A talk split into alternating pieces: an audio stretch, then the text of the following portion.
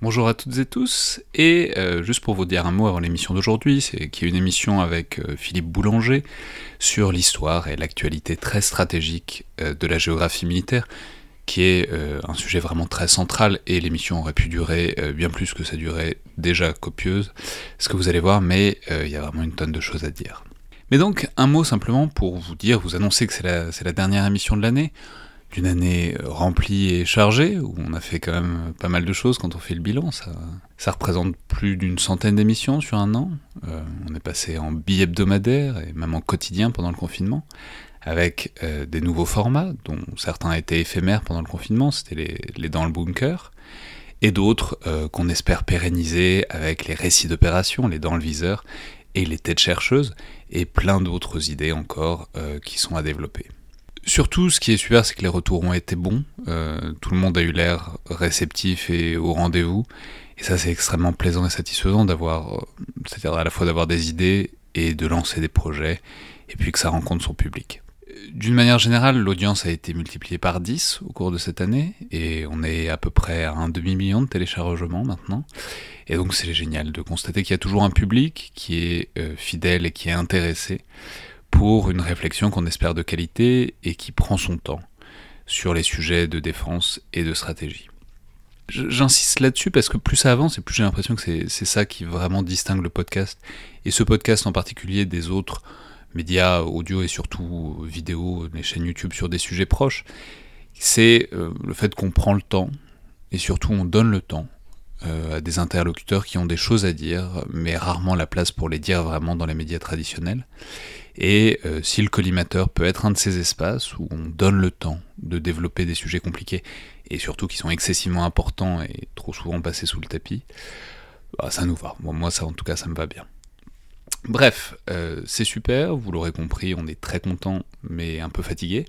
Et donc on va prendre quand même quelques vacances, dont on a bien besoin, euh, avant de revenir à la rentrée en septembre.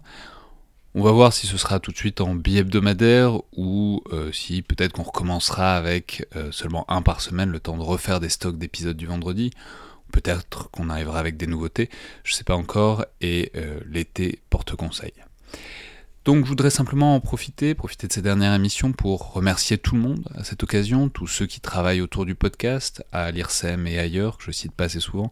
Alors évidemment c'est Nicolas Bronard, Jean-Baptiste Jean-Gène Villemer et Jean-Vincent Hollindre qui sont à l'origine de l'aventure, l'accompagnent au quotidien et avec qui j'échange régulièrement.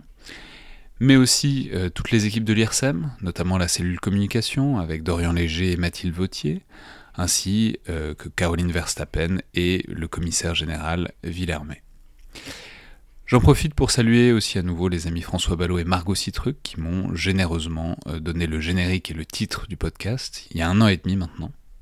Merci aussi à nos partenaires, alors notamment DSI Magazine avec l'ami Joseph Enrotin, qu'on entend très régulièrement dans le podcast, à la fois pour les émissions et pour présenter les numéros du magazine, mais aussi euh, à l'école de guerre, qui nous a fait l'amitié euh, de permettre et de développer les dents le viseur avec nous.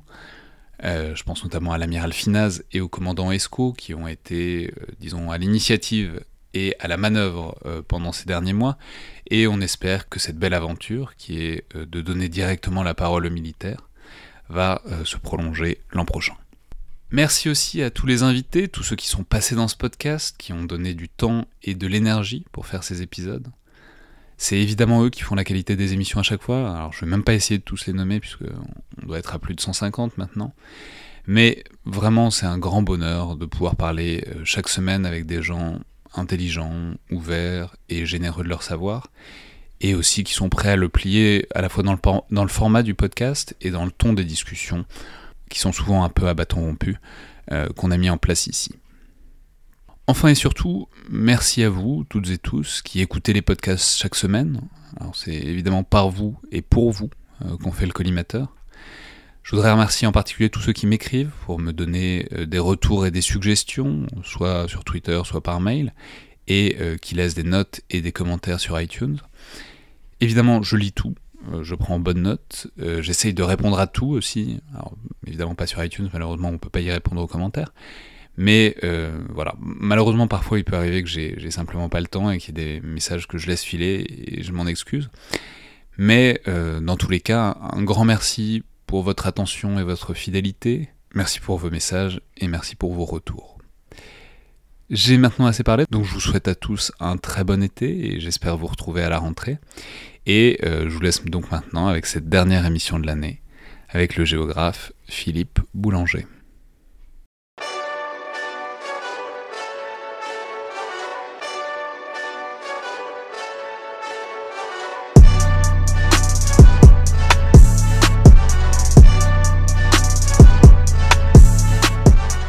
Bonjour à toutes et tous et bienvenue dans le Collimateur, le podcast de l'Institut de recherche stratégique de l'école militaire, l'IRSEM, consacré aux questions de défense et aux conflits armés.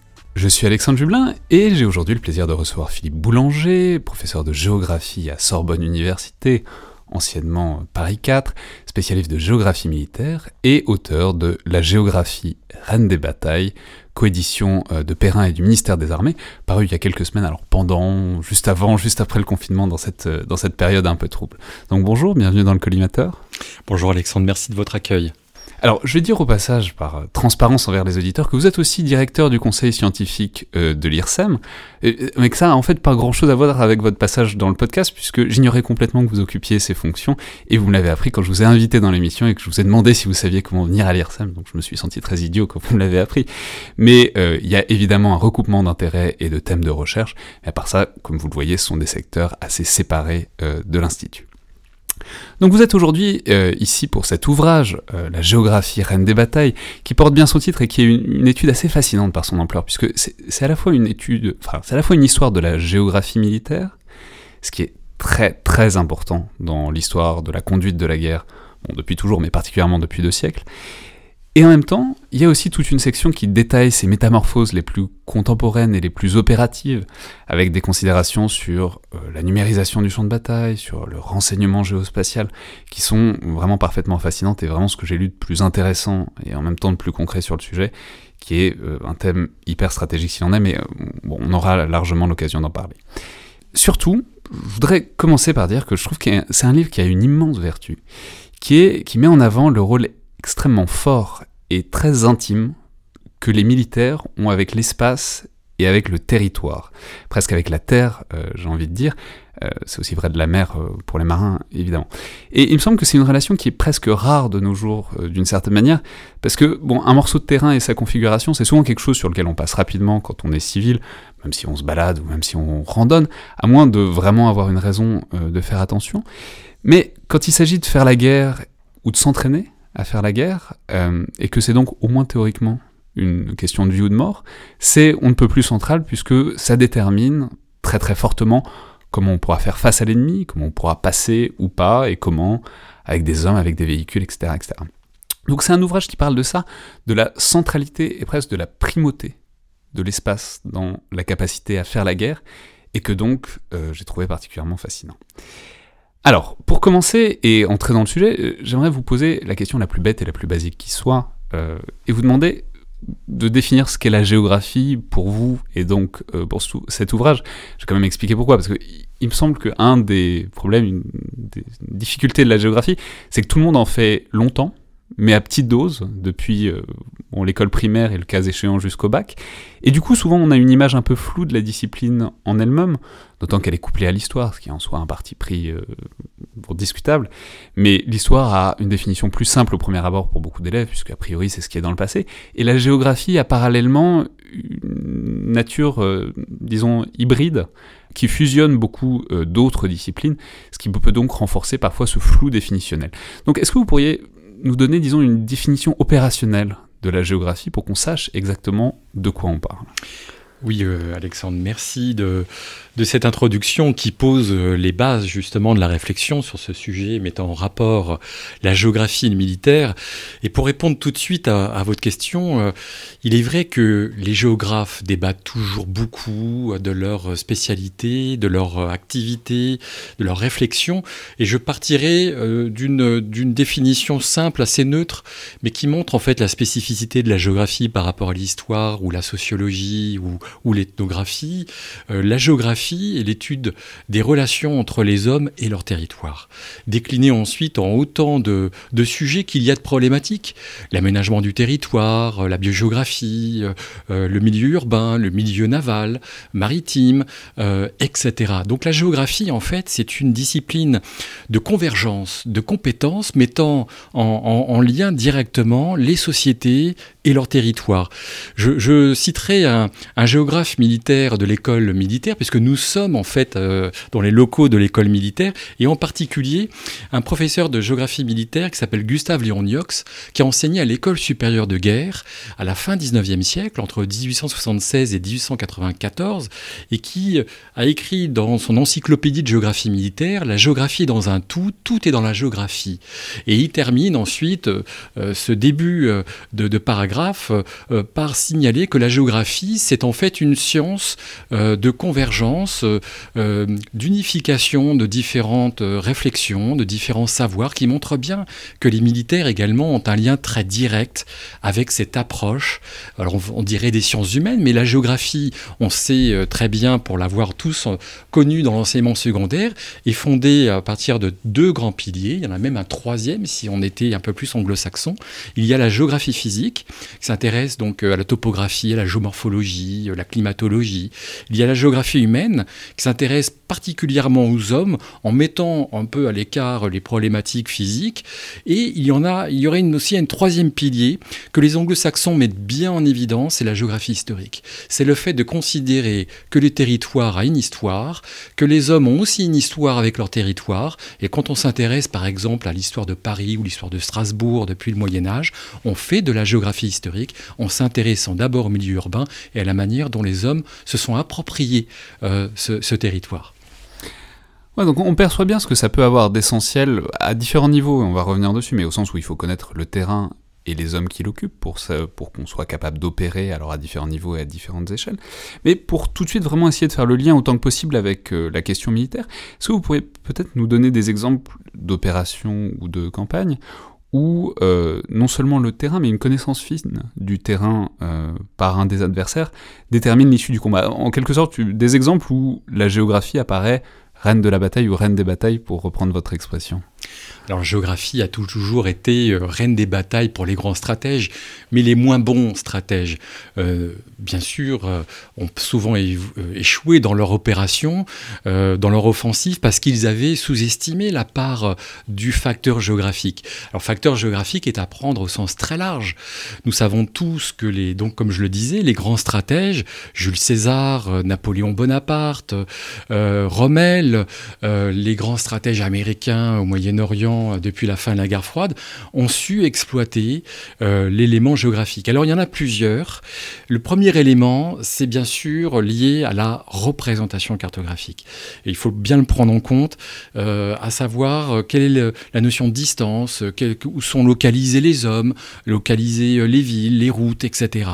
il y a ensuite l'approche physique, savoir utiliser le climat, savoir utiliser le brouillard le matin, comprendre la topographie des lieux, nous savons tous que Napoléon Bonaparte, en tout cas au tout début euh, des, grands succès militaires, euh, eh bien, tenait compte du terrain. Il allait faire des visites de terrain, euh, en quelque sorte, d'observation de paysages, pour comprendre comment il allait manœuvrer ses troupes quelques jours avant la, la bataille. et puis, il y a l'élément humain. Alors, on pourra en parler un peu plus tard hein, de l'environnement humain, puisque nous le redécouvrons. Il n'a jamais été oublié véritablement des, grands penseurs de la stratégie ou des stratèges, même s'il est vrai que aujourd'hui on accorde beaucoup plus d'importance à l'environnement humain qu'à l'environnement physique, qui n'est jamais oublié naturellement. Mais l'environnement humain est considéré comme un, un élément essentiel. Or, les hommes vivent sur un territoire. Donc on fait de la géographie quand on s'intéresse aux populations chiites du sud de l'Irak, quand on s'intéresse euh, aux populations qui soutiennent les talibans en Afghanistan. Euh, on sait très bien que euh, l'environnement humain est un, facteur prépondérant de la géographie, sachant qu'on le redécouvre depuis le milieu des années 2000 à peu près. Hein. C'est pas très vieux, nous sommes en 2020. Alors quelques exemples de grandes batailles significatives. Eh bien, on vient de fêter le débarquement de Normandie et euh, il est vrai que euh, les géographes militaires britanniques, américains, ont beaucoup travaillé pendant des années, dès 1943, sur par exemple la météorologie de la Manche. le service britannique de la météorologie militaire a publié sept volumes de données météorologiques pour préparer le débarquement en France. on pourrait parler également de la connaissance des bocages. Nous savons tous que les troupes américaines qui allaient débarquer, comme les troupes britanniques, euh, se sont entraînés dans le bocage euh, du sud-est de l'Angleterre, sachant qu'ils allaient retrouver... Donc le bocage, on, va, simplement rappeler, ce sont des paysages évidemment parsemés de haies et euh, où les, maisons individuelles sont divisées par des haies. Mais enfin, c'est tout bête, mais évidemment que ça change quand il y a un obstacle tous les 30 mètres. Ça change une progression d'un bataillon de quand on est dans un immense champ ouvert où on est à découvert exactement. Exactement. Le, le, paysage de bocage en fait s'oppose à celui d'open field ce sont deux types de paysages qui sont apparus en, Europe de l'Ouest à partir du XIIe siècle environ au moment des grands défrichements. Et dans certaines régions de, France d'aujourd'hui comme euh, du nord-ouest de l'Europe on a gardé en fait un, système de limitation des parcelles par des haies. Euh, ce qui pose un problème évident comme vous le soulignez pour faire euh, traverser les parcelles par des chars des hommes euh, qui doivent s'arrêter tous les 20 mètres, 30 mètres, 50 mètres et qui ont un champ de visibilité extrêmement limité. Euh, donc les, militaires américains ont entraîné leurs troupes justement à combattre dans le bocage, ce qui n'a pas empêché de mettre presque trois semaines, un mois pour prendre Cherbourg alors que les troupes étaient dans le sud-est du Cotentin, euh, trois semaines pour euh, effectuer euh, moins de 100 km en raison justement de l'obstacle qui était le bocage. donc en fait le facteur géographique il est dans toutes les batailles.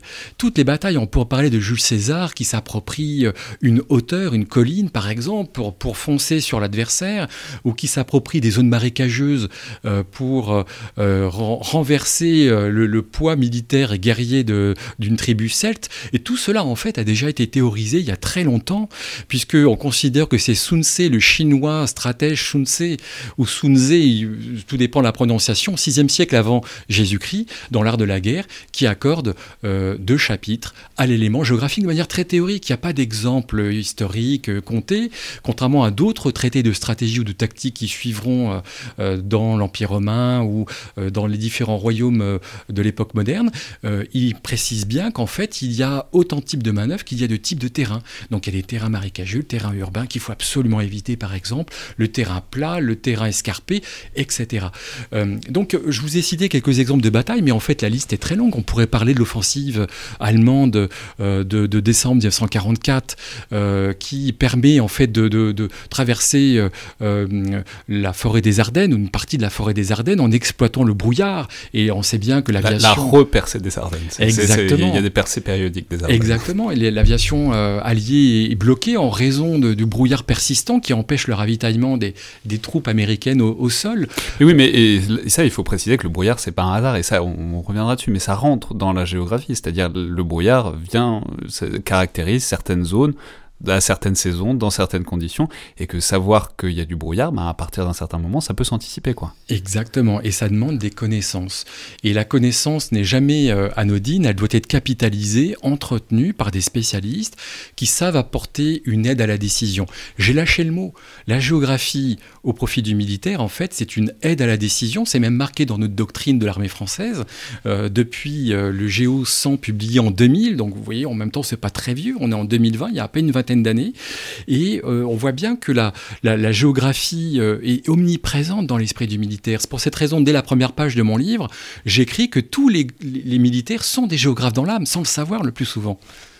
Ouais, alors, justement, on va essayer de reprendre ça euh, disons chronologiquement, essayer de faire l'histoire de la géographie militaire en tant que discipline qui répond donc à une préoccupation fonctionnelle, comme vous l'avez bien décrit, au sein de la conduite de la guerre. Évidemment, on peut remonter à Sun Tzu et, à César, euh, puisque évidemment, il n'est pas nouveau que des auteurs invitent à bien connaître le terrain qu'on va, qu'on va essayer de conquérir. Mais ce que vous décrivez, c'est que le moment, disons, charnière, où ça se met en place, où ça se met vraiment en place fonctionnellement en tant que discipline, ne serait-ce que pour des raisons d'avancement technique, c'est, disons, le 17e et le XVIIIe siècle, où bon, on commence à être capable de cartographier un peu efficacement des territoires, en tout cas au moins en Europe occidentale, et où du coup ça peut donner en quelque sorte le coup de départ à un long mouvement de progrès de cette géographie militaire.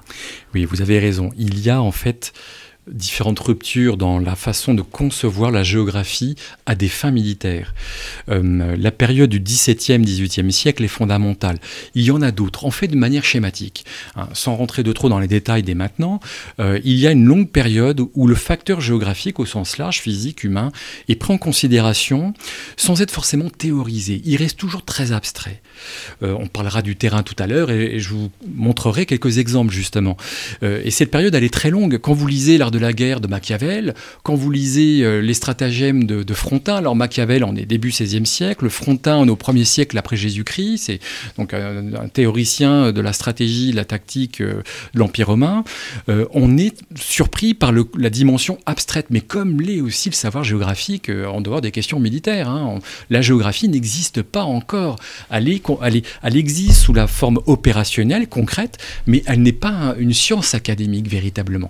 Et donc il y a une autre période que vous avez soulignée très justement, c'est le XVIIe, XVIIIe siècle, où les militaires, en fait, deviennent les spécialistes de la représentation du paysage, d'abord sous la forme de tableaux, euh, de représentation visuelle, et puis de plus en plus avec une représentation en deux dimensions à plat.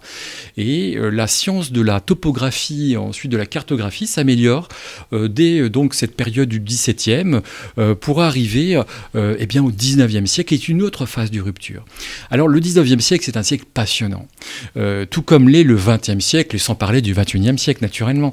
Mais euh, le XIXe siècle, c'est une période de rupture majeure parce que la géographie militaire commence à devenir euh, une science à part entière. Alors en français, l'expression de géographie militaire est apparue sous la Révolution française, comme bien d'autres innovations intellectuelles, artistiques, etc. la première fois qu'on a une trace écrite de l'expression de géographie militaire date de 1794 puisque les, euh, euh, les révolutionnaires veulent créer une agence des cartes. Et dans cette agence Mais on sait que ça fait partie de toute l'entreprise scientifique de la Révolution, qui, va avec l'établissement des poids et mesures, l'établissement de grandes écoles scientifiques très liées au domaine militaire, c'est Polytechnique, etc. Exactement. Donc, ça, va, disons, dans tout un corps, enfin dans toute l'œuvre de la Révolution, de ce point de vue, euh, disons, de l'avancement scientifique et de, de l'institutionnalisation euh, même opérationnel de cet avancement scientifique. Exactement. Et en même temps, pour la géographie militaire, il faudra encore un siècle euh, en France pour voir s'imposer la géographie militaire. Donc 1794, première mention, mais en fait, euh, l'agence ne sera jamais créée. Et euh, le, premier intellectuel français apparaît dans les années 1830. C'est un professeur civil de l'école spéciale militaire de, Saint-Cyr. C'est pas encore Coët-Quidan, naturellement. et il publie une géographie militaire qui va devenir une sorte de best-seller. Il y aura plusieurs dizaines d'éditions tout au long du 19e siècle. Et la période de la fin 19e siècle, c'est une période période de rupture, mais en fait, c'est une période d'évolution, de mutation, comme la plupart euh, euh, euh, sont les, donc, donc, juste pour reprendre à l'échelle du 19e siècle, donc, bon, par ailleurs, vous l'avez bien dit, c'est quelque chose auquel Napoléon Bonaparte était très sensible, etc. Donc, il y, avait déjà une importance de ça, de cette géographie militaire, mais c'est vraiment donc un siècle de diffusion et de systématisation de cette entreprise de géographie militaire, et à l'échelle de toute l'Europe.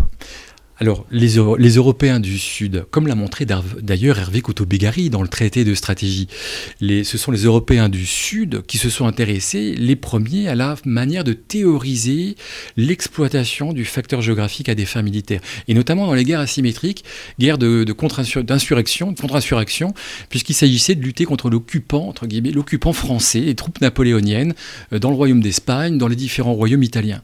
Euh, donc les, premiers penseurs euh, qui font de la géographie une science académique. Parce qu'avant, vous l'avez dit, au XVIIIe siècle, il y a déjà des traités, euh, euh, on parle de géographie, on parle du bocage, on parle des cours d'eau, mais ça reste très théorique, ça reste très limité quand même à une, certaine zone géographique. Ça manque un peu de, conceptualisation, euh, de généralisation également.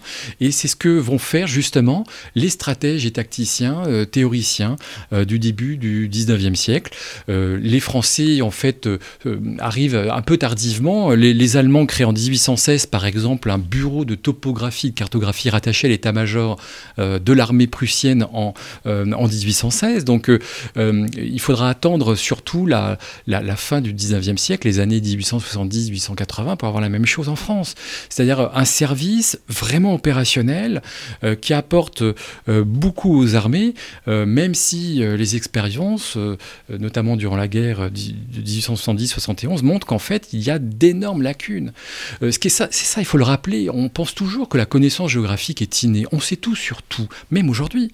Euh, lorsqu'une opération euh, peut avoir lieu dans une région d'un État africain, eh bien, on pense avoir des stocks de connaissances mises à disposition de l'état-major. souvent, eh bien, on se rend compte que les connaissances sont pas mises à jour quand elles existent. Lorsque, par exemple, oui, il n'y a, rien de pire pour un militaire que de débarquer, que de tomber sur une ville qui devrait pas être là ou sur un village qui devrait pas être là ou de pas de pas trouver un point qu'il cherche. C'est ce qui se produit, c'est ce que rapporte un certain nombre d'anciens officiers de l'armée française, euh, notamment euh, un, officier de l'arme parachutiste qui euh, doit partir à Beyrouth au milieu des années 70 très rapidement, donc unité d'élite devant intervenir sous quelques jours. le premier document géographique qu'on lui donne, c'est un, un, un, plan en format A4 photocopié d'un guide touristique de Beyrouth. Alors après, il peut y avoir des analyses qui font des, dossiers, qui collectent de l'information, mais on sait bien que l'information, puisqu'on est en, action en temps réel, est vite périmée. Euh, là où on sait localiser un groupe de rebelles à tel endroit, le lendemain, il a disparu, il a pu se cacher, il a pu partir ailleurs, et l'information en temps réel est un vrai enjeu de connaissance, d'où d'ailleurs, euh, mais on en parlera peut-être un petit peu plus tard, le, le pilier anticipation et connaissance qui a été formalisé à la fin des années 2000. Oui, on, y reviendra évidemment parce que c'est extrêmement central. Mais alors, c'est extrêmement central, disons, dans la conduite des opérations aujourd'hui et, à venir. Mais juste pour rester euh, toujours sur ce développement de cette préoccupation géographique, il faut quand même préciser que il y a en quelque sorte un sommet, un point culminant de ce souci, de cette nécessité euh, géographique. C'est, ce sera la Grande Guerre, euh, la Première Guerre mondiale. Alors, évidemment, on comprend assez bien en voyant ce qu'est la Grande Guerre, puisque évidemment dans cette guerre de position, ben, la moindre but, euh, le moindre village, euh, c'est l'objet de combats complètement dantesques. Donc, euh, disons, le terrain et chaque pouce de terrain a une nécessité et du coup est, construit et scruté particulièrement.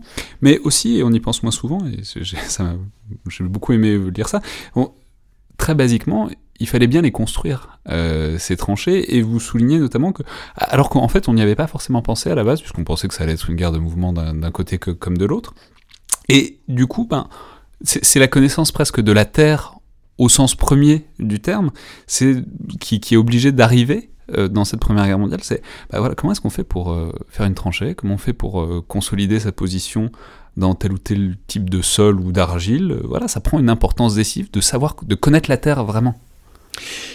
Vous avez parfaitement raison. La Première Guerre mondiale est une période tellement importante qu'il faudrait pratiquement une émission pour aborder tous les sujets.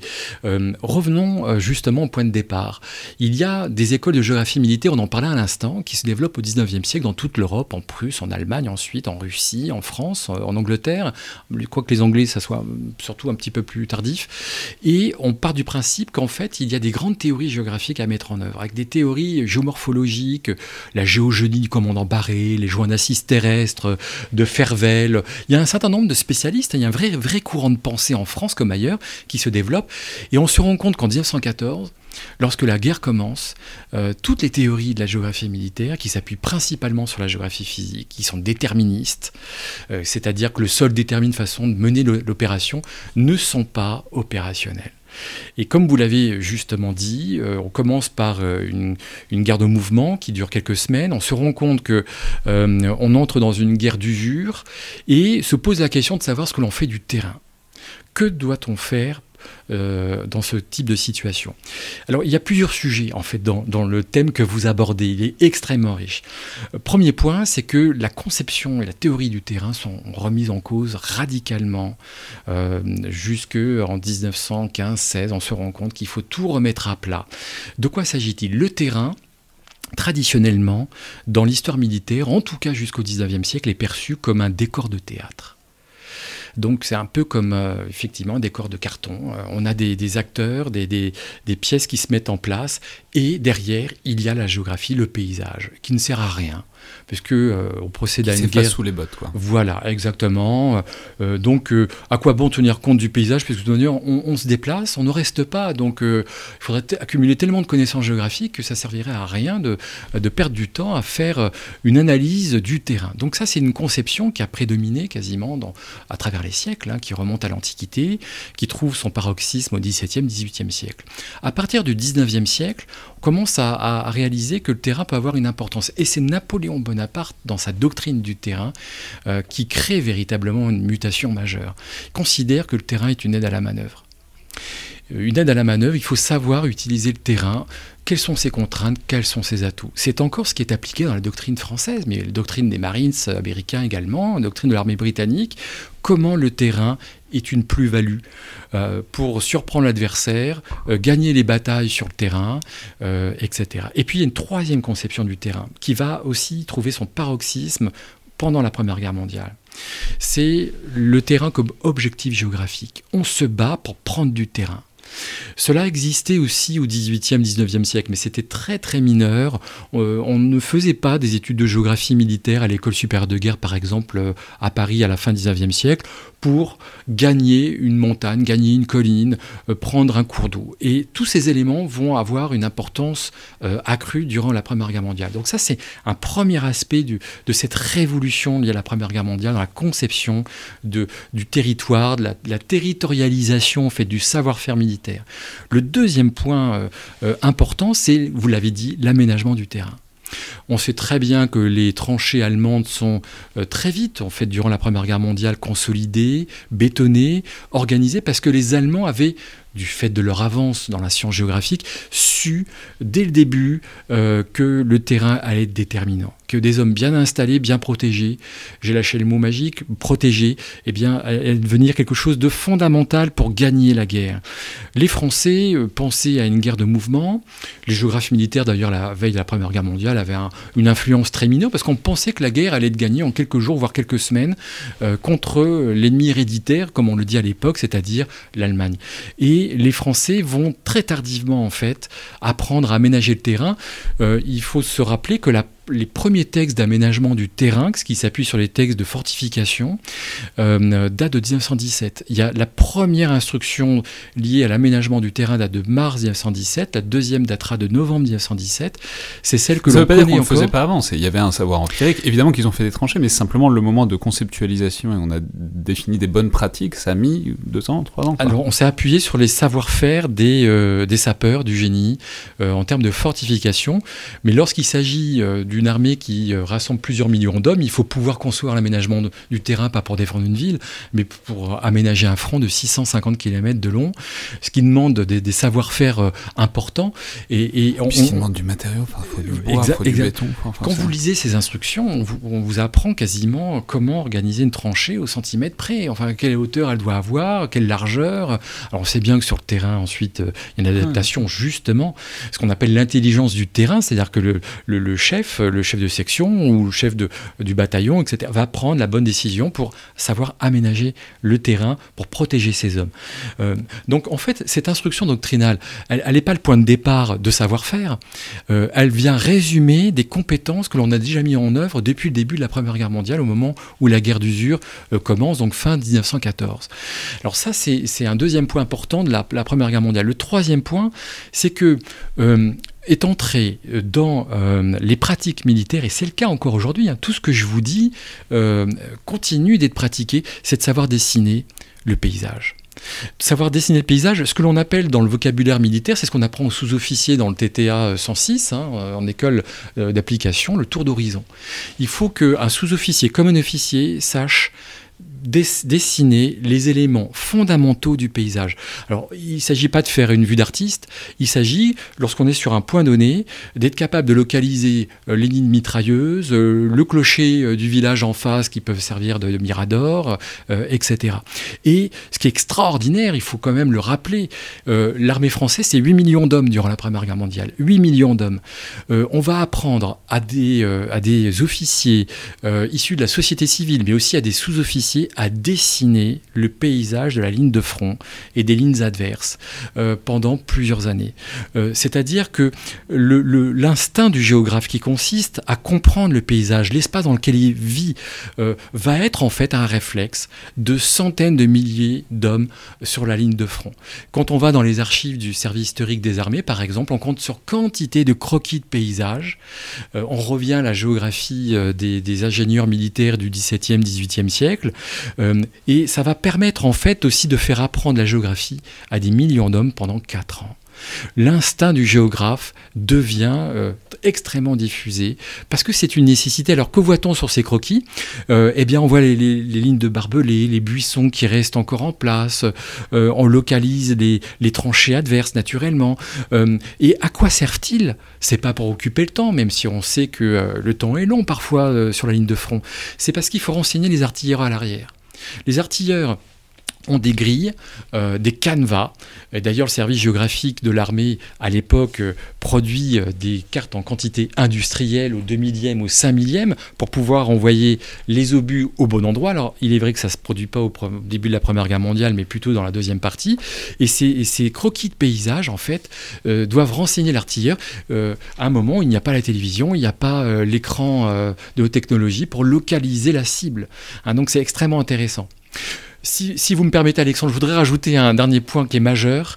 Euh, et là, on prend un peu de recul, de distance, et on s'intéresse à la géographie universitaire.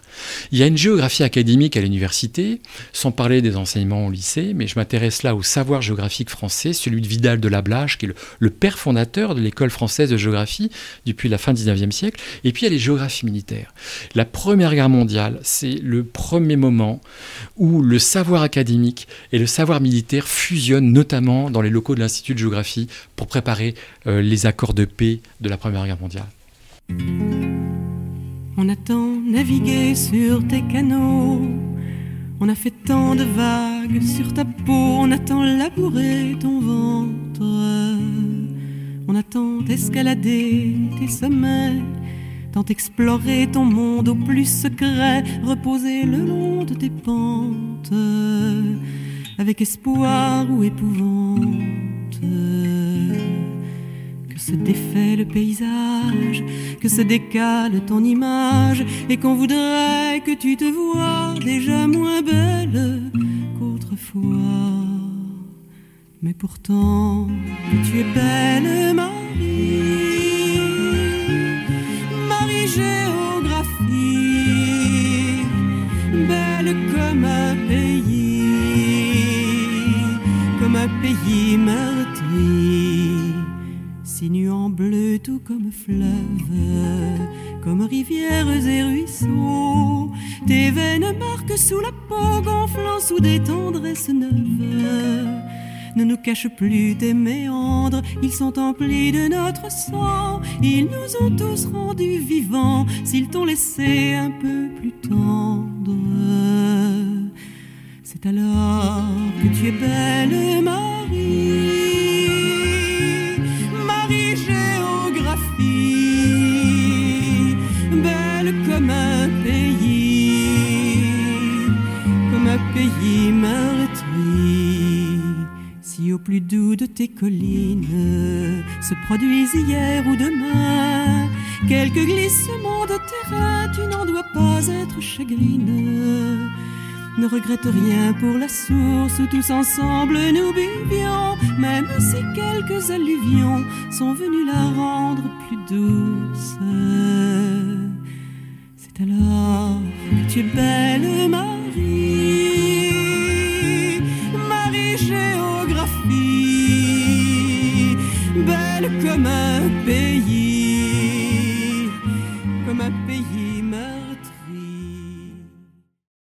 Alors évidemment, ensuite, après euh, cette Première Guerre mondiale, évidemment ça disparaît pas, évidemment tout ce qui est mis en place là reste en place, euh, aussi bien pendant l'entre-deux-guerres que dans la deuxième moitié du XXe siècle, mais on voit quand même apparaître et émerger d'autres notions dont il faut peut-être dire un mot, simplement parce que c'est des notions dont on va forcément reparler après, qui rentrent évidemment dans la définition générale de la géographie que vous nous avez donnée au début, mais qui renvoient au moins en partie à des échelles plus larges, sont les notions de géopolitique et de géostratégie, alors qu'ils mettent d'ailleurs un certain temps à s'autonomiser l'une de l'autre, on peut discuter des distinctions.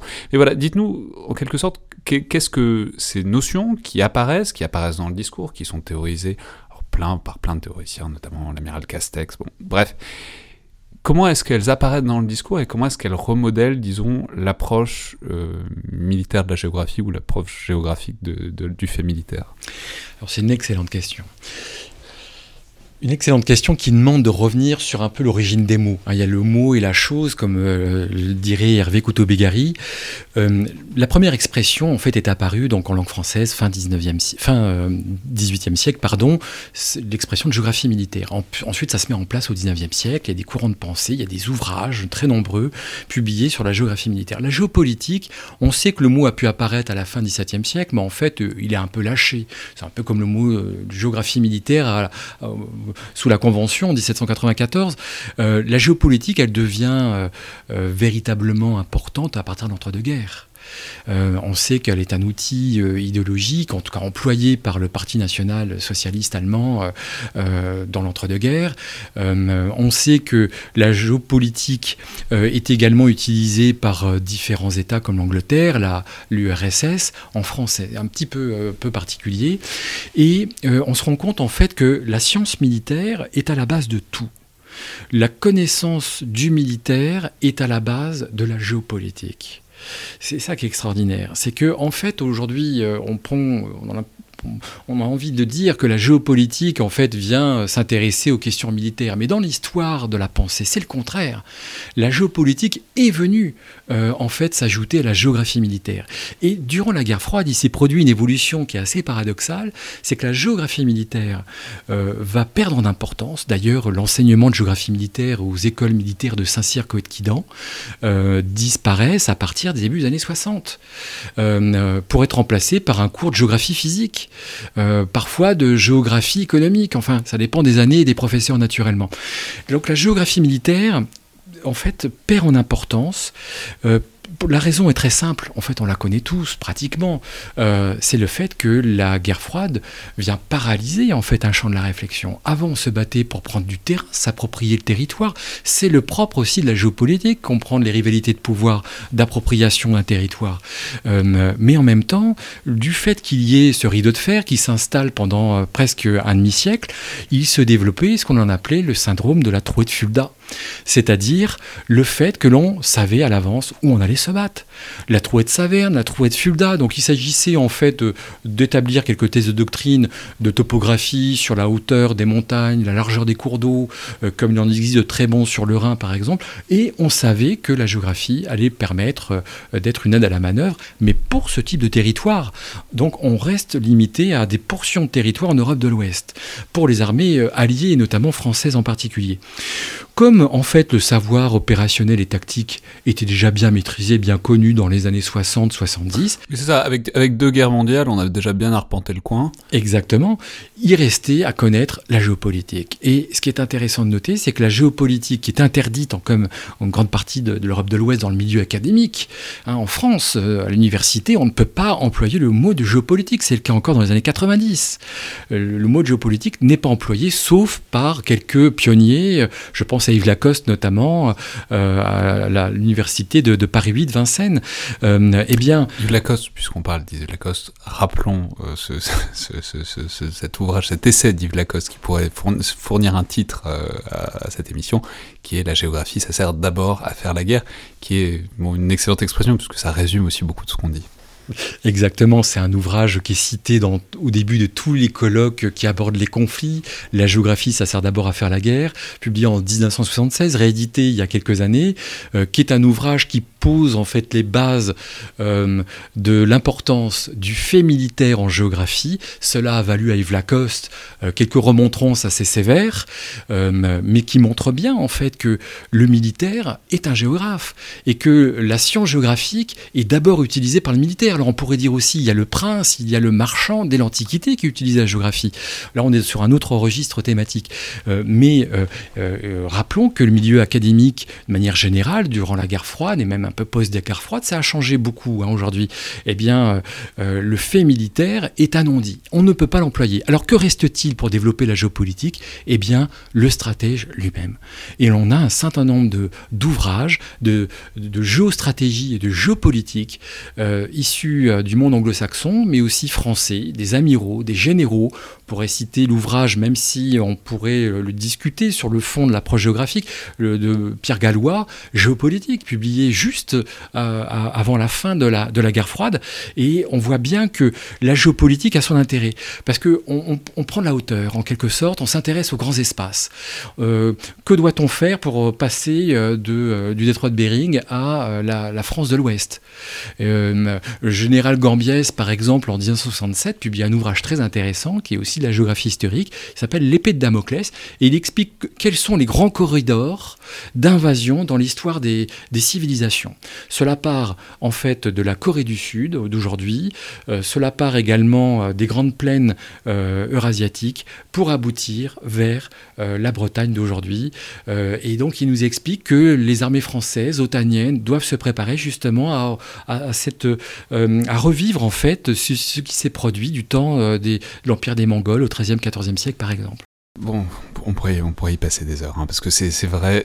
Non, mais c'est vrai de la géographie euh, terrestre, c'est aussi évidemment vrai euh, de la géographie maritime et navale, et que, en fait, disons, l'espace est têtu euh, dans une certaine mesure, et que donc il y a des choses que l'espace permet ou que l'espace ne permet pas, et que, en quelque sorte, c'est ce qu'on disait depuis le début, c'est il est premier. exactement. Il n'est pas tout, mais il est premier. D'où l'expression tyrannie du terrain le, terrain commande. C'est ce que l'on lit dans les, textes doctrinaux de l'armée française, par exemple, euh, dans les années 50 et même un peu aujourd'hui encore. Hein. Même s'il faut être moins déterministe, le géographe, en fait, il, aime voir les facteurs qui influencent, mais il aime voir aussi comment l'homme modifie son environnement. Et c'est là où le savoir géographique militaire a repris de l'importance il y a quelques années.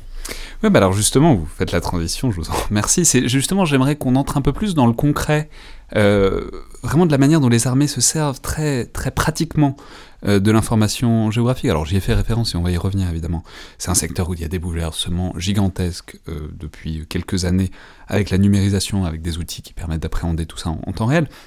Mais le socle de base de tout ça dont il faut quand même parler, c'est qu'il y a un certain nombre de processus qui sont complètement euh, devenus partie intégrante des armées en termes de collecte et de mise à disposition euh, de l'information euh, géographique, notamment, alors je, vais évidemment vous laisser en parler, mais notamment tout le processus qu'on appelle, je crois, GOM, euh, GHOM. Alors expliquez-nous tout ça et expliquez-nous en quelque sorte comment est-ce que les armées traitent la donnée géographique et la mettent à disposition, ce que vous disiez tout à l'heure, d'aide à la décision, mais en tout cas d'aide à la planification et aux opérations. C'est une excellente question également, euh, qui est très large, hein, euh, qui est compliquée également parce qu'elle est toujours en cours. Hein. il y a des défis technologiques, techniques. Alors de quoi s'agit-il plus particulièrement? On se rend compte euh, dans les années 90 et début années 2000, en fait, que l'on ne sait quasiment rien des nouveaux champs d'opération. Afghanistan, ce n'est pas notre zone euh, d'influence traditionnelle.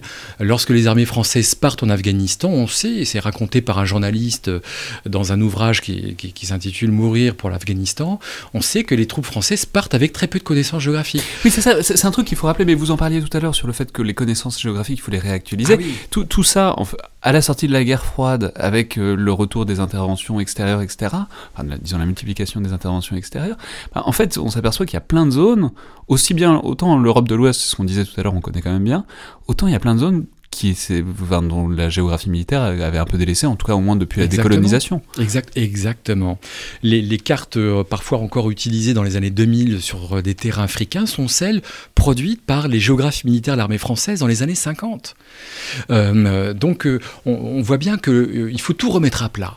Ce qui explique qu'il va y avoir des, des comités de réflexion réguliers sur l'utilisation de quelque chose de nouveau qu'on appelle la donnée numérique.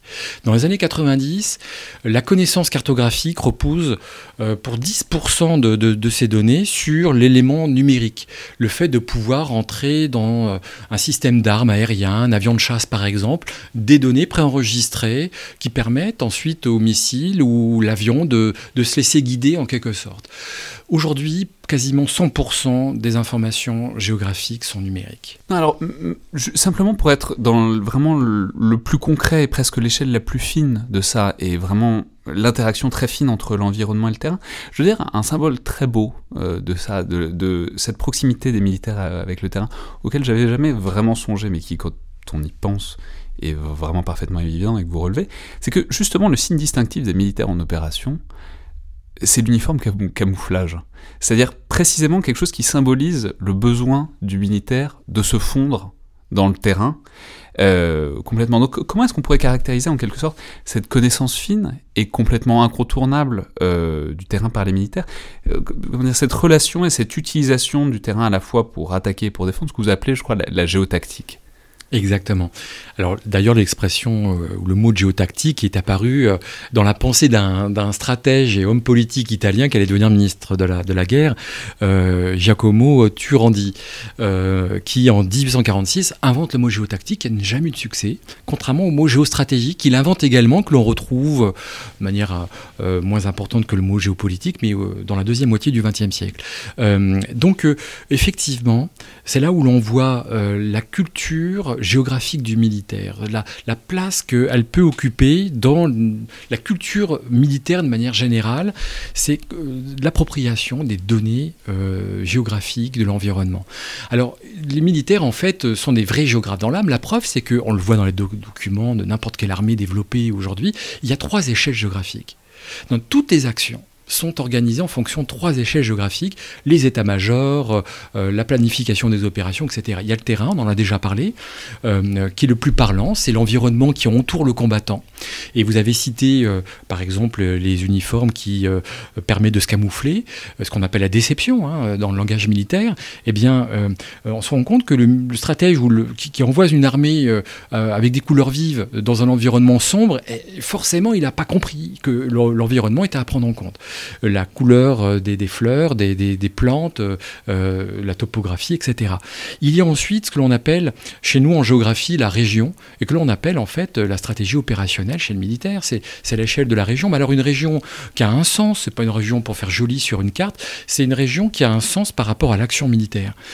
donc généralement, on appelle cela le théâtre d'opération, qui se définit traditionnellement dans la pensée militaire, et c'est le cas encore aujourd'hui, par d'abord une unité de commandement, le chef dirige ses troupes euh, à l'échelle de la région. Cela nous vient de Napoléon, qui donnait en fait du pouvoir au général de division, qui ne pouvait pas être en lien avec le, commandement central situé à Paris.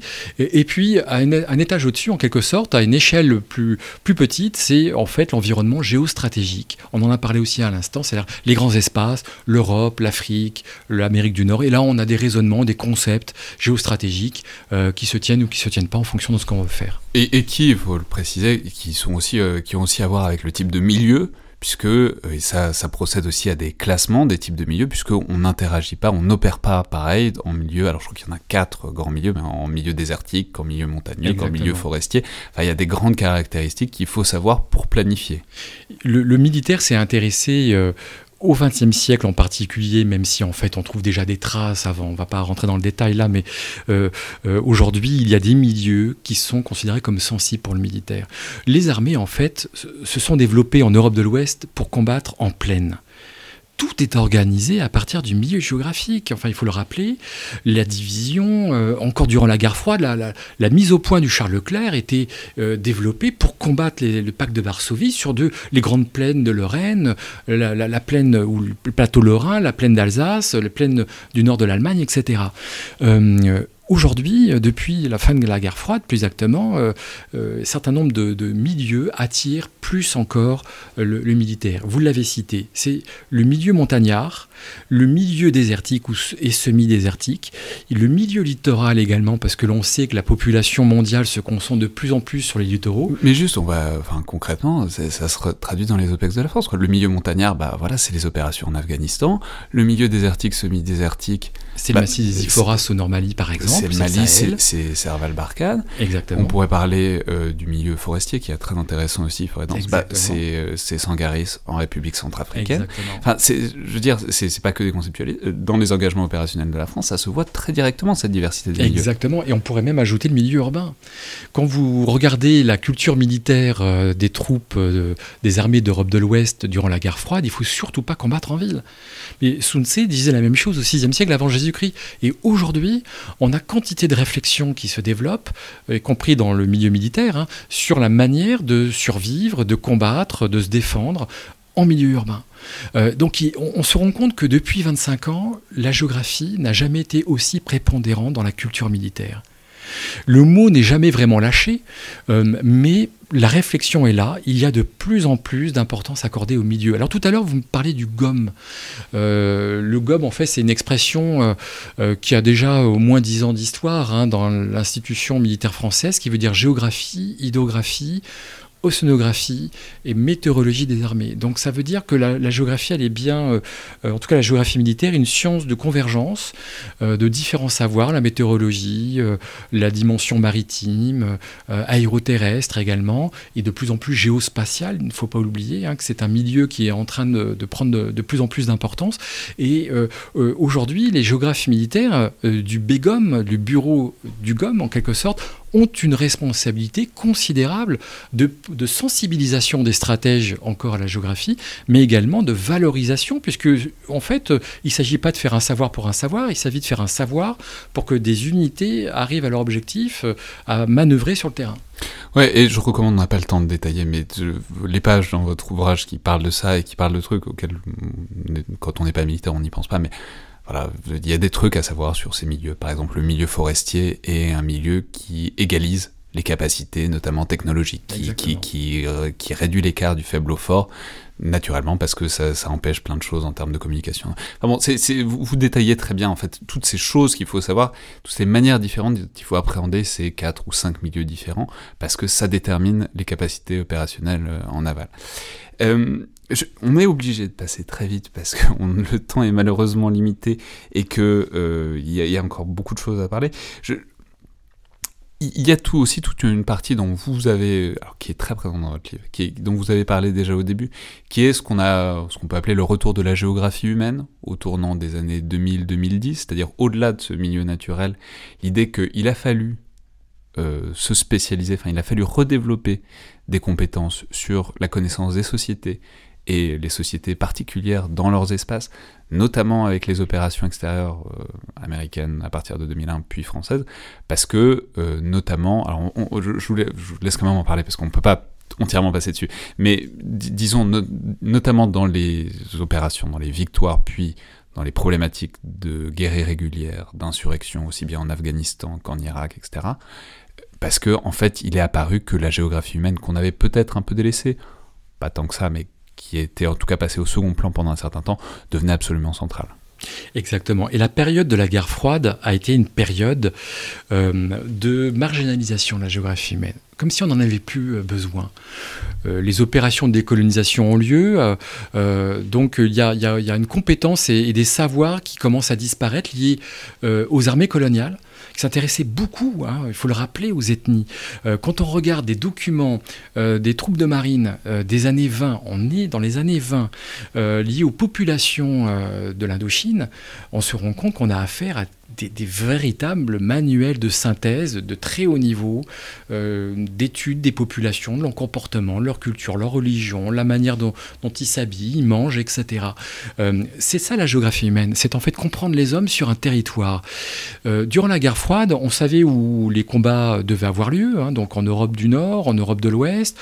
Euh, les populations étaient vite connues, euh, les enjeux euh, de géographie humaine en fait très marginaux, ce qui fait que la connaissance géographique militaire, elle est associée à la géographie physique.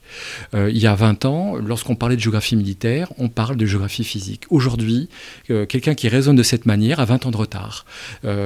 et aujourd'hui, notamment, on a compris que la géographie humaine était fondamentale. Tous les, militaires qui reviennent générations, depuis 25 ans, ça a commencé par les Balkans, savent que euh, il est important de savoir quelle est la hauteur de la colline, la profondeur du cours d'eau, mais c'est aussi extrêmement important de savoir où se trouvent les maisons euh, des musulmans, euh, à Mitrovica par exemple, au nord du Kosovo, au début des années 2000, où se trouvent les maisons des Serbes, pour éviter justement que des combats meurtriers ont lieu, des massacres de population, pour dire franchement les choses, aient lieu sur, sur le terrain.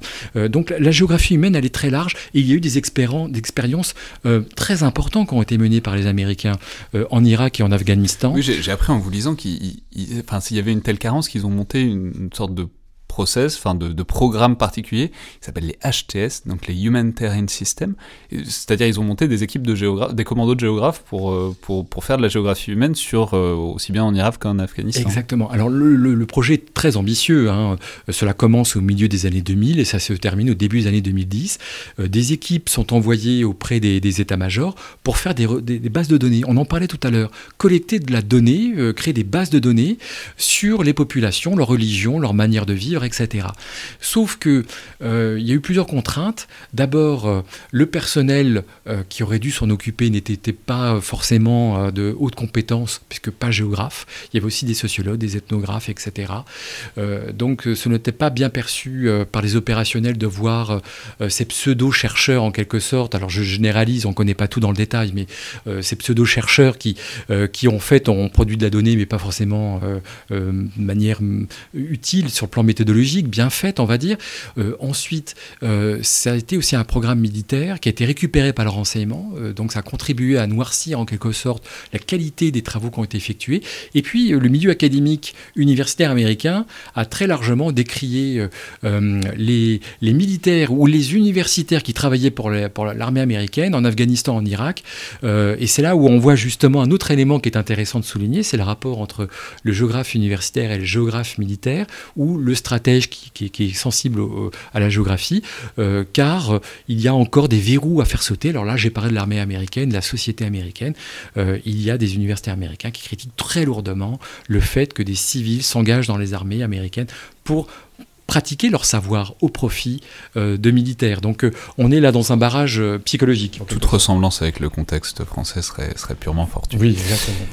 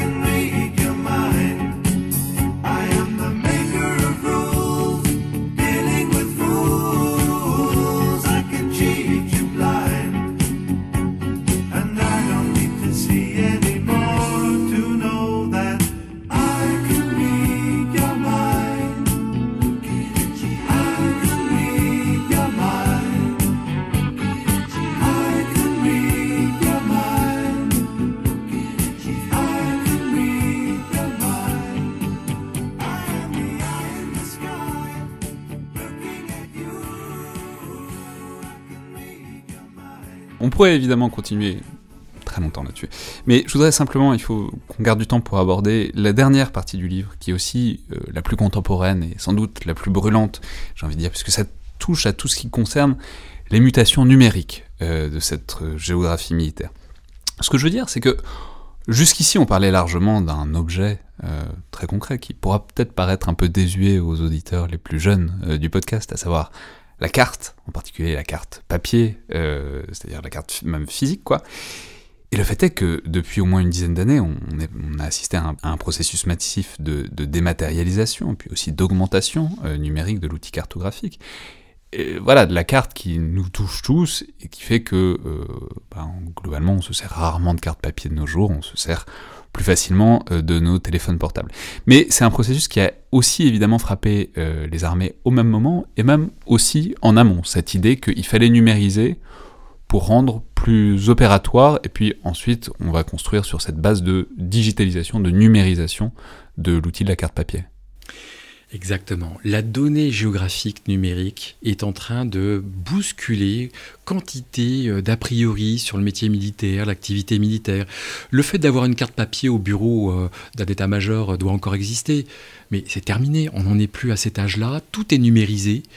Alors euh, la représentation cartographique euh, est renforcée en quelque sorte, parce qu'on est capable de mieux localiser. Il faut toujours partir du principe que la géographie, c'est pas une science pour se faire plaisir, c'est une approche intellectuelle et en même temps opérationnelle pour mener une activité le plus justement possible avec le moins de pertes possible pour les militaires, un gain de temps, une économie des moyens, une efficacité euh, opérationnelle à la fois dans la phase de préparation, de conduite et d'exploitation d'une opération, y compris dans la reconstruction, la stabilisation. Euh, donc la géographie, elle est centrale, on la retrouve partout. Pas anodin qu'il y a des géographes dans les états-majors pour toute euh, opération maintenant, hein. ce qui n'était pas forcément le cas par le passé. et il y a une évolution majeure qui se produit actuellement on en parlait tout à l'heure, c'est le GeoInt, c'est la fusion de données géolocalisées.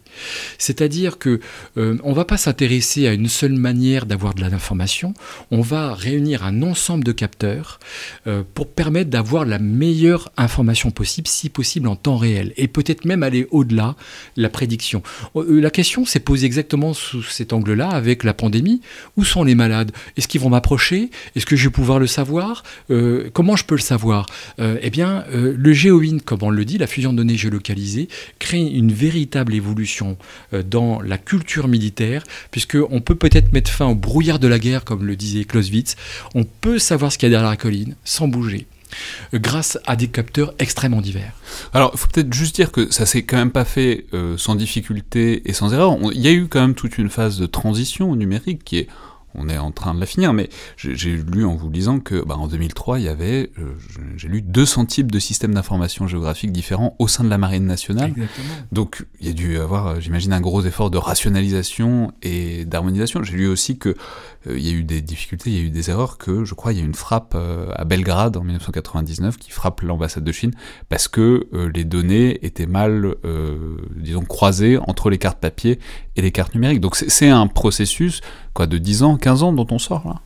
Exactement. Le processus est, toujours en cours euh, parce que euh, on a résolu des problèmes qui remontaient il y a 15 ans, mais aujourd'hui on, est capable de mieux faire, euh, de savoir plus vite et surtout de le faire savoir aux autres, aux unités sur le terrain. C'est ça qui est extraordinaire, c'est que grâce aux nouvelles technologies, le stratège peut voir exactement ce que voit le combattant sur le terrain. Et inversement, le combattant peut prendre du recul. Alors après, ça dépend des process, etc. Mais on, se rend compte que la géographie redevient une science de différents savoirs, différents métiers au sein des armées. Alors ça c'est fascinant parce qu'il faut, il faut en parler. C'est ce qu'on appelle, enfin ce que vous appelez, ce qu'on appelle une, la numérisation du champ de bataille qui, est, qui ouvre quoi, un nouveau stade, presque une nouvelle pratique de la guerre. Alors c'est quelque chose dont on parle beaucoup. Euh, en France, notamment dans l'armée de terre, avec le programme Scorpion, qui est mis en œuvre progressivement depuis 2016, qui préside aussi à un changement de matériel, etc. etc. Mais c'est transverse. Alors expliquez-nous exactement ce que c'est cette idée du champ de bataille numérique qui sera mis en œuvre par Scorpion, mais qui va être mis en œuvre absolument par, euh, à terme par tous les bâtiments, tous les matériaux, disons, des armées françaises. Alors ce que vous avez cité sont effectivement des noms de programmes, comme il en existe ailleurs, dans l'armée américaine, l'armée allemande, etc. Et une fois de plus, l'idée c'est que le militaire, quel que soit son niveau de responsabilité, soit le mieux informé possible pour faire du terrain une aide à la manœuvre. Alors au-delà du terrain, il y a la région, le théâtre d'opération. Le but, c'est d'avoir une représentation quasiment en temps réel euh, des actions en cours et de pouvoir prendre les meilleures décisions. On retrouve en fait cette expression, cette idée extrêmement importante. La géographie, c'est une aide à la décision pour le chef, mais c'est aussi un appui aux unités.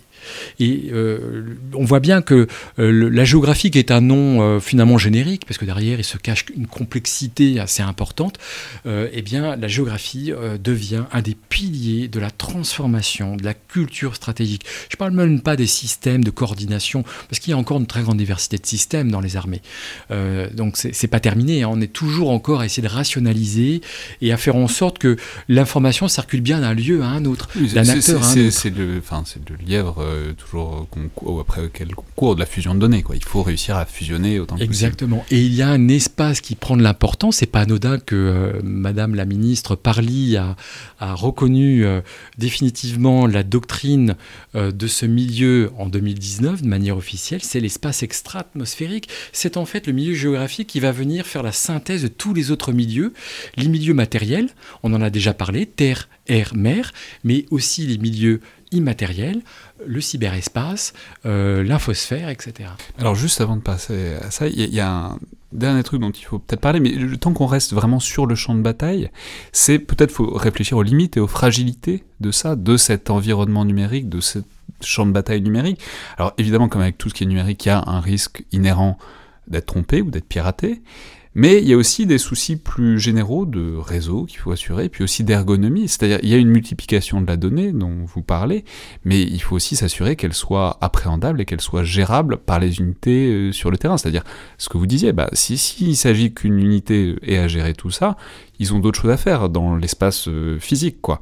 Donc, voilà, comment faire en sorte qu'ils puissent euh, à la fois voir où ils marchent devant eux et en même temps réussir à gérer cet espace numérique en 3D. Quoi. Et c'est très juste, c'est toute la problématique des ingénieurs, mais également de tous ceux qui euh, sont dans les milieux militaires et de ceux qui sont à l'extérieur du milieu militaire et qui s'intéressent à ces questions. C'est le, traitement de la donnée numérique. Alors on appelait ça le big data, euh, c'est rentré maintenant dans, la culture commune. L'intelligence artificielle est une problématique depuis 2016-2017 de plus en plus forte. Hein. Aujourd'hui, on a, on a quand même euh, euh, élaboré quantité de réflexions. Je pense qu'on a, on a un raisonnement abouti aujourd'hui sur l'intelligence artificielle. Ça ne veut pas dire qu'on a toutes les solutions au problème, euh, mais on voit bien que la manière de, de, stocker, de collecter, de stocker, de gérer la donnée constitue un défi technologique. Mais il y en a d'autres, comme vous l'avez dit. Il y a un défi culturel. Ne pas avoir peur de la donnée. Savoir justement prendre la bonne donnée. Et c'est là où le géographe intervient l'analyste géopoliticien, géostratège, euh, géographe de manière générale, qui va par son esprit formé à l'université, être capable de faire la synthèse des informations au-delà de l'outil, hein, au-delà des capteurs, satellites, euh, etc.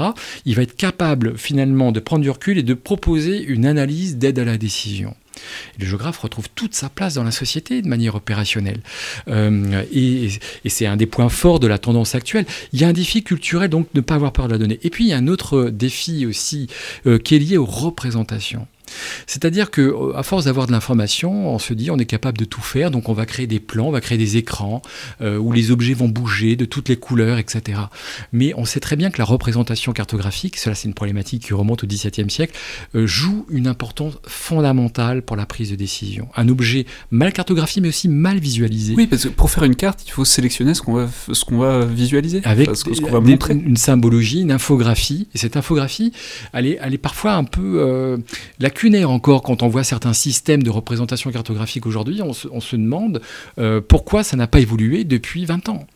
Euh, alors, euh, les, systèmes sont très lourds. On sait que concevoir un logiciel, un système, ça prend une génération. mais aujourd'hui, tout va de plus en plus vite. Et c'est là-dessus où le géographe a son mot à dire, c'est de pouvoir justement apporter toujours un savoir pour répondre à des besoins qui sont plus courts, plus rapides et qui doivent être efficaces. C'est un vrai challenge hein, pour le géographe.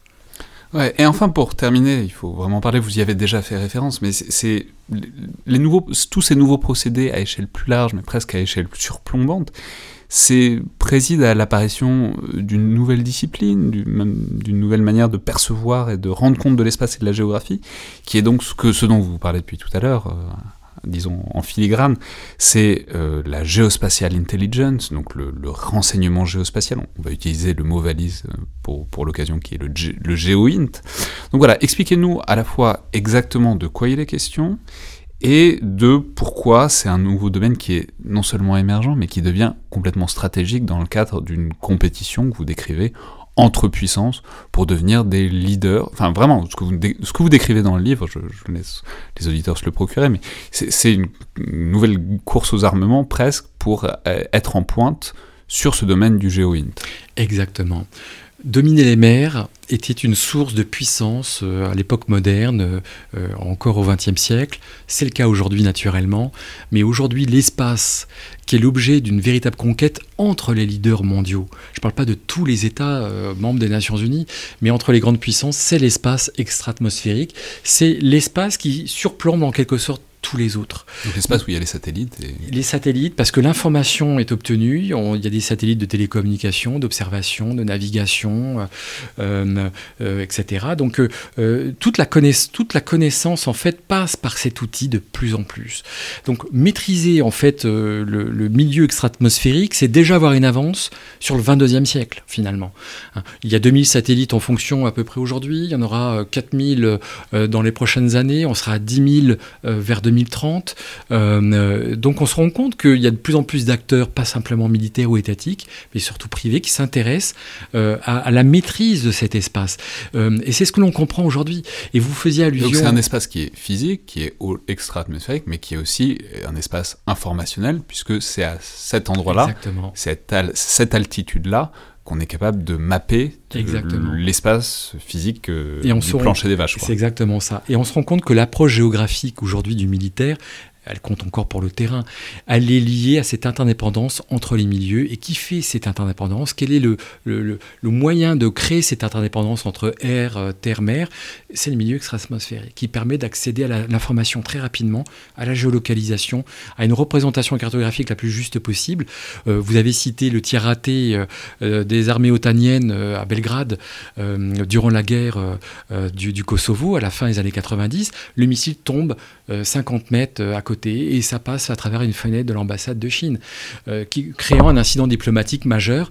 Euh, eh bien, il faut éviter ce type euh, d'erreur. Il doit y en avoir plus régulièrement qu'on ne peut l'écrire et le lire parce que on n'a pas forcément l'information encore une fois toujours partir du principe que la géographie c'est une science en mutation très bien mais la connaissance elle n'est jamais acquise elle est toujours à mettre euh, à jour en quelque sorte. Elle est fluctuante, elle est mouvante dans l'espace et dans le temps. Euh, et il faut avoir les moyens de disposer de cette capacité de connaissance en temps réel.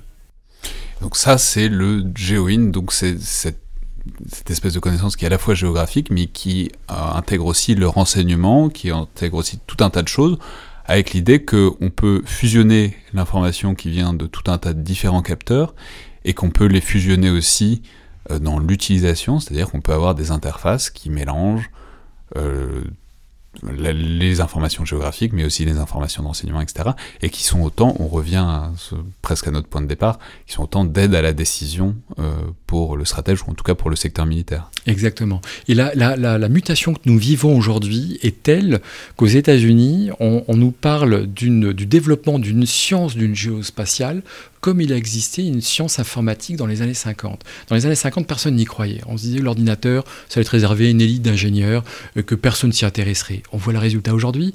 Eh bien, il se produit la même mutation aujourd'hui avec le géospatial. C'est-à-dire que on est en train de découvrir que euh, l'espace extra-atmosphérique va être la matrice de quantité d'activités de savoir-faire dans les prochaines décennies. C'est déjà le cas, les spécialistes le savent bien. Mais ça va être de plus en plus le cas pour nous tous. Hein. Euh, il y a un État qui utilise utilise justement tous ces moyens pour euh, euh, asseoir son autorité auprès de la société, vous le devinez vraisemblablement, c'est la Chine, hein, qui euh, va bien au-delà de l'application militaire, mais qui a une application de surveillance de la société. Alors là, on est dans un cas un peu extrême, hein, naturellement, mais qui montre bien que le satellite, la fusion de données géolocalisées numériques est fondamentale. Rappelons que la Chine vient d'achever son système de géolocalisation, le système Beidou, qui permet d'avoir une géolocalisation de tous ses intérêts sur son territoire national, mais on imagine bien que cela va servir à aller bien au-delà. Très bien. Et alors, il y a aussi toute une hiérarchie des puissances que je, on n'a pas le temps d'entrer dedans, mais en quelques groupes, et on voit d'ailleurs que la France est plutôt pas trop mal partie dans cette grande course aux armements du, du GeoInt, avec évidemment les Américains qui sont leaders, avec euh, la Grande-Bretagne, mais qu'il y a au contraire certaines puissances qui ont un retard peut-être étonnant, comme euh, la Russie, comme aussi la Chine sur certains secteurs. Enfin bon, que est, on est dans une vraie course aux armements dans ce nouveau secteur euh, qui, va déterminer les décennies à venir. Il y a une géopolitique de la course à la connaissance géographique numérique, à la géolocalisation, la grande puissance leader pour combien de temps On le verra prochainement. Ce sont les États-Unis euh, qui ont, il y a 20 ans, euh, pris une avance fondamentale par rapport à toutes ces questions. viennent ensuite un groupe d'États européens la plupart d'entre eux sont soutenus par les, États-Unis. C'est le cas de l'Allemagne, de l'Angleterre, qui ont suivi en fait le modèle avec 10 ans de, décalage du modèle américain. La France a réalisé que, et là je reprends l'expression du général Gomer, qui est l'ancien directeur du renseignement militaire en 2015, la France a 20 ans de retard par rapport aux États-Unis. Euh, il a enclenché la révolution GeoInt à la DRM, à la direction du renseignement militaire, en 2015. Il y a d'autres services étatiques qui peuvent avoir besoin aussi, qui ont développé euh, ces compétences. Donc il y a les États d'Europe de l'Ouest, et aujourd'hui il y a ensuite un troisième cercle qui est en train d'émerger très fortement. C'est euh, le cas de la Russie et de la Chine qui rattrapent très rapidement euh, le, retard. La Chine, on le devine bien. La Russie, on peut lire ça et là que la capacité géospatiale russe a, décliné, etc. En fait, euh, c'est un des secteurs où, l'on voit une modernisation pour les prochaines années, voire les prochaines décennies. C'est pas un secteur abandonné par l'État, russe. et enfin, il y aurait un sorte de quatrième cercle euh, en périphérie, en fait sous tutelle en quelque sorte, soit des, États-Unis, soit euh, euh, des puissances européennes. C'est le cas du Japon, des pays du Golfe comme les Émirats arabes unis. c'est le cas également du Brésil, qui, qui, essaye en fait de suivre le mouvement. en 2019 a eu lieu la première conférence des pays émergents liés au géospatial organisée par les Émirats arabes unis. C'est pas anodin. on voit bien que c'est un des facteurs de classification des puissances dans le monde, mais c'est un des facteurs tout simplement de suprématie lié au domaine de la connaissance. Qui a le, la connaissance a le pouvoir en quelque sorte, hein, c'est bien connu. Euh, et la connaissance géographique fait partie justement de cette maîtrise euh, eh bien de, son environnement, de ces dynamiques géopolitiques qui ont lieu en ce moment. On en revient en fait à ce que savaient faire les géographes de l'Antiquité, euh, savoir dessiner une carte, savoir connaître son environnement. Hérodote, dans les guerres médiques, eh bien, le, le, le montrait bien. la géographie a toujours intéressé le chef d'entreprise, le militaire, le prince, parce que c'était un outil de gouvernance, d'appropriation euh, de territoire, de défense du territoire également. Euh, eh bien, aujourd'hui, on voit que cette euh, problématique est toujours aussi pertinente. Elle est sous-jacente dans la plupart des discours politiques, des stratèges, mais en fait, elle a pris une sacrée importance depuis 25 ans. Très bien. Merci beaucoup, Philippe Boulanger. Merci, Alexandre. Alors, je rappelle donc Bon, les auditeurs ont compris qu'on aurait pu faire 5 heures facilement euh, sur le sujet, euh, mais donc je rappelle cet ouvrage que vous venez de faire paraître, La géographie reine des batailles, qui est une coédition Perrin ministère des Armées, que je recommande donc chaudement, parce qu'on aura compris qu'il est extrêmement riche, tant sur la géographie militaire en tant que discipline historiquement, que euh, sur ses mutations et sur ses perspectives d'avenir, ô combien stratégiques, comme on le voit. C'était donc le Collimateur, le podcast de l'Institut de recherche stratégique de l'école militaire. Je vous rappelle que vous pouvez nous joindre par mail ou sur les réseaux sociaux de l'IRSEM et que, comme d'habitude, vos notes et vos commentaires, notamment sur iTunes, sont très appréciés puisqu'ils aident à faire vivre et connaître le podcast et qui nous permettent d'avoir votre avis sur les épisodes et sur l'émission en général. Merci à toutes et tous et à la prochaine fois.